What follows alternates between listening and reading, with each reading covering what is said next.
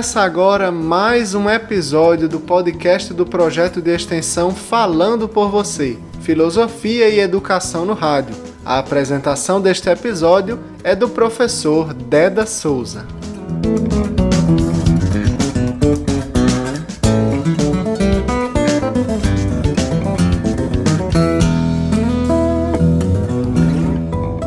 O texto de hoje é da professora Serjane de Queiroz Vale Dantas. Serjane é professora da Educação Básica do Estado do Rio Grande do Norte, graduada em Filosofia pela UERN, em Educação Física pela UFRN e em Pedagogia pela UNP. Ainda é especialista em Psicopedagogia e Saúde Pública. Atualmente é assessora pedagógica da décima DIREC, Diretoria Regional de Educação e da Cultura aqui na região do Siridó.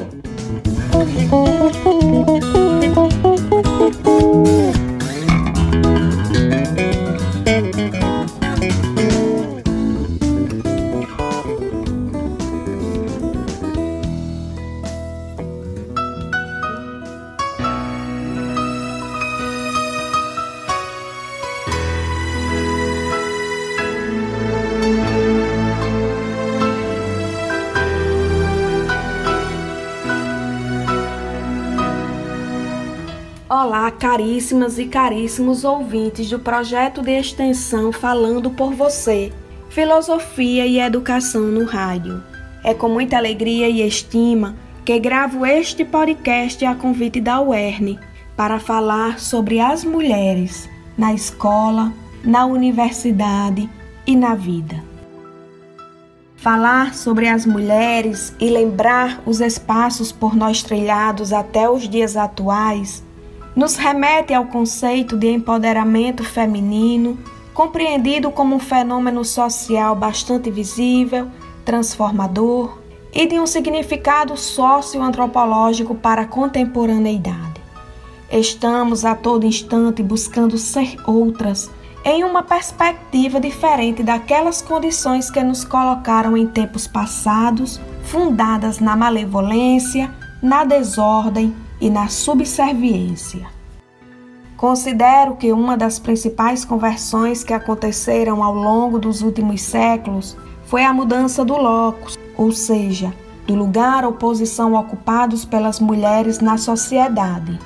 Sabemos que, pela lógica pré-moderna, as mulheres não eram consideradas cidadãs, nem tampouco possuíam o direito de exercerem sua plena existência ou cidadania uma vez que eram submetidas apenas ao espaço do oikos da vida doméstica. As mulheres desde sempre foram subjugadas socialmente devido aos obstáculos culturais.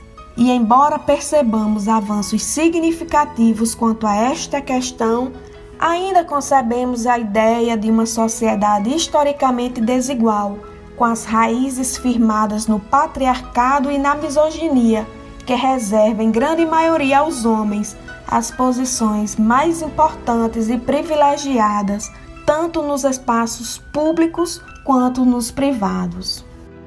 Conforme expressa criticamente a filósofa francesa Simone de Beauvoir, a mulher é definida em comparação ao homem e pela visão do homem.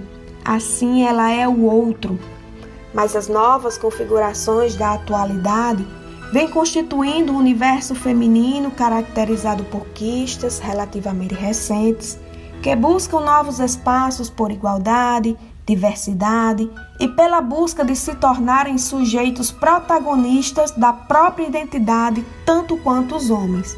Esse é o lugar de fala que a filósofa brasileira Djamila Ribeiro propõe são espaços conquistados por nós mulheres com objetivos de terem voz, a partir de ações concretas experienciadas nos lugares em que estamos ocupando e nos permitindo empoderar. Importa ressaltar que as mulheres possuem uma longa trajetória de luta pela consolidação da igualdade de gênero, autonomia e independência mediada por um esforço contínuo para se retirarem da condição de oprimidas e conquistar seus espaços, tanto na sociedade quanto na educação formal. É preciso reconhecer a importância do acesso e permanência das mulheres nesses espaços, pois eles se apresentam como grandes colaboradores nos avanços das reivindicações dos direitos e liberdade feminina. Pois talvez, mais que em quaisquer outros lugares, é na escola, na universidade e nos movimentos sociais que as discussões sobre o empoderamento das mulheres, as conquistas de novos espaços e condições sociais tornam-se fundamentais para que o rompimento da narrativa dominante ocorra, conforme assinala a autora brasileira já mencionada. Nos dias atuais, é possível observar que estamos prontamente há algum tempo abrindo caminhos para as gerações futuras que provocamos coletivamente uma intensa consciência política e, ao mesmo tempo, fortalecendo nossas reivindicações por direitos sociais, políticos e reprodutivos. E ainda continuamos a lutar, por exemplo, pela discriminação do trabalho mediante a condição de gênero, mas isto só não é o bastante. Precisamos ser partícipes efetivamente nas decisões da sociedade brasileira, ocupando lugares de liderança que favoreçam nossas escolhas. Faz-se necessária uma maior representatividade política nas câmaras legislativas de vereadores e deputados, no Senado e ainda mais na presidência da República. Embora historicamente o ingresso das mulheres tenha acontecido de forma tardia nas escolas e universidades, estas instituições são consideradas desde o século XIX espaços fundamentais e determinantes na relação de emancipação e empoderamento feminino na sociedade atual. Por essa razão, é importante que os direitos de nós, mulheres, sejam defendidos, a fim de que cada vez mais adentremos e conquistemos esses espaços numa luta contínua por uma educação que caminhe no sentido contrário às concepções sexistas, assim como a reprodução de qualquer forma de preconceito. Os ecos históricos da luta coletiva feminina são sons que reverberam pela história até os dias atuais. E no Brasil, podemos percebê-los através das políticas públicas para igualdade de gênero, em especial no Plano Nacional de Políticas para as Mulheres. Nele está previsto a educação formal dada nos espaços escolares e acadêmicos, como sendo o elemento fundamental na luta pela igualdade de direito das mulheres em todas as esferas da sociedade, inclusive em nossa própria vida.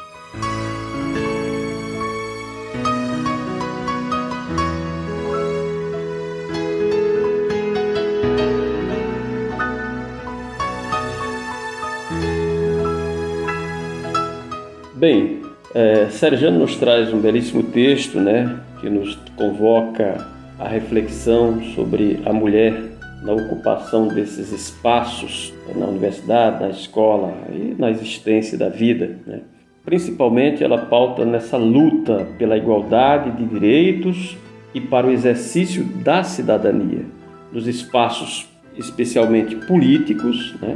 E aqui no estado do Rio Grande do Norte isso foi muito presente no passado, assim que a mulher foi para a luta, a conquista de espaços de participação política, é, nós tivemos o primeiro voto né, de Celina Guimarães, nós tivemos a eleição da primeira prefeita da América Latina, a primeira prefeita aqui no Brasil eleita foi em Lages, né? aqui no Rio Grande do Norte, Alzira Soriano, também no mercado de trabalho, né? É, notícias são muito boas de que começa a, pela luta a ocupar esses espaços cada vez mais, mas ainda está aquém, né? ainda há muito que se conquistar, principalmente na equiparação salarial, também cargos, às vezes ocupando o mesmo cargo, mas com salário mais, mais é, é, defasado. Na participação decisivas, como, principalmente como protagonistas né, da, da história, em todos os espaços, espaços sociais, seja espaços escolares, mas também qualquer espaço empresarial e espaços principalmente o político. É nele que se conquista, né? As mulheres são convocadas, a, na verdade, a estar engajadas nesses movimentos para que afinem e possam fortalecer um discurso onde está embasado no conhecimento. é romper com a narrativa dominante, aponta Serjane. Isso é bem interessante. Há um discurso que foi criado e se perpetua na humanidade, especialmente aqui no Brasil, ao longo da história, um discurso dicotômico, né? um discurso patriarcal, um discurso opressor de segregação. Então, esse discurso só fomenta e perpetua a desigualdade, a subjugação da mulher. E na luta, primeiro as mulheres próprias também estando conscientes, né? E não sendo repetidoras de discursos que fortalecem, por exemplo, o machismo, mas também todos, homens e mulheres, são convocados nessa sociedade de hoje a fortalecer esses pleitos, essas pautas que estão postas todos os dias na luta pela emancipação da mulher. Esse tipo de discurso, produzido como forma de segregação e domínio, precisa ser quebrado, precisa ser substituído por um lugar de fala. Né? Aqui ela lembra a de Jamila Ribeiro, esse lugar de fala. A mulher é convocada para também pautar sua fala, e em que a própria mulher saiba e tenha consciência do seu espaço, do seu lugar. Que não seja repetida em espaços como a escola, organização de grupos sociais e como acontece e se acontecer, isso seja combatido, né? A escola é, um, acho que é um dos primeiros espaços, assim como na família, que a gente precisa ir combatendo esse discurso de uma narrativa dominante, né? seja na pequena sociedade em casa, seja na sociedade na escola, onde está a informação, e ao invés de perpetuar essa narrativa, a gente combater né? com ensinamento. E é o conhecimento que vai libertar homens e mulheres nessa fala. A esperança é esta, que esta geração que está chegando e nos próximos anos, principalmente, tem essa chance de ser diferente, tendo clareza da realidade, fazendo uma leitura do mundo, principalmente pautada nas lutas de cada mulher, de cada homem, de cada ser humano. Então, são textos que nos chamam e nos convocam a todos para pensarmos o papel do ser humano com a tolerância, com a empatia, no reconhecimento de uma narrativa que seja de igualdade para superar essas barreiras de opressões.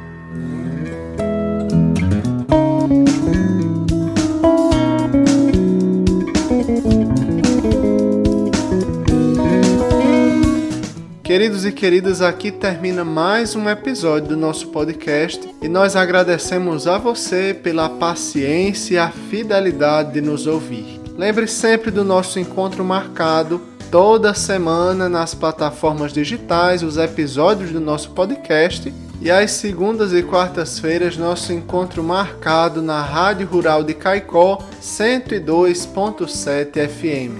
Um abraço e até mais.